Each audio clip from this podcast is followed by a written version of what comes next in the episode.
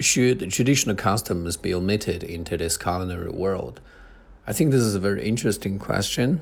It actually reminds me of some very interesting practices in various countries. For example, in Thailand, you're not supposed to put forks into your mouth, and the only function of a fork on the Thai table is uh, for you to put the food on your spoons, and then you use the spoon to feed yourself. And in China, we're not supposed to uh, finish everything in the plate. We always leave something uh, on the plate, you know, um, not eat everything. And uh, also in uh, most countries, it is very rude for you to talk with others with food in your mouth.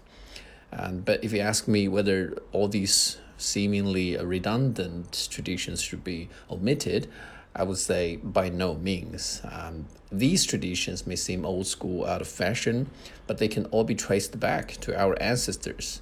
It has something to do with our ancestors' living environment, the economic, social uh, condition, and their ideology.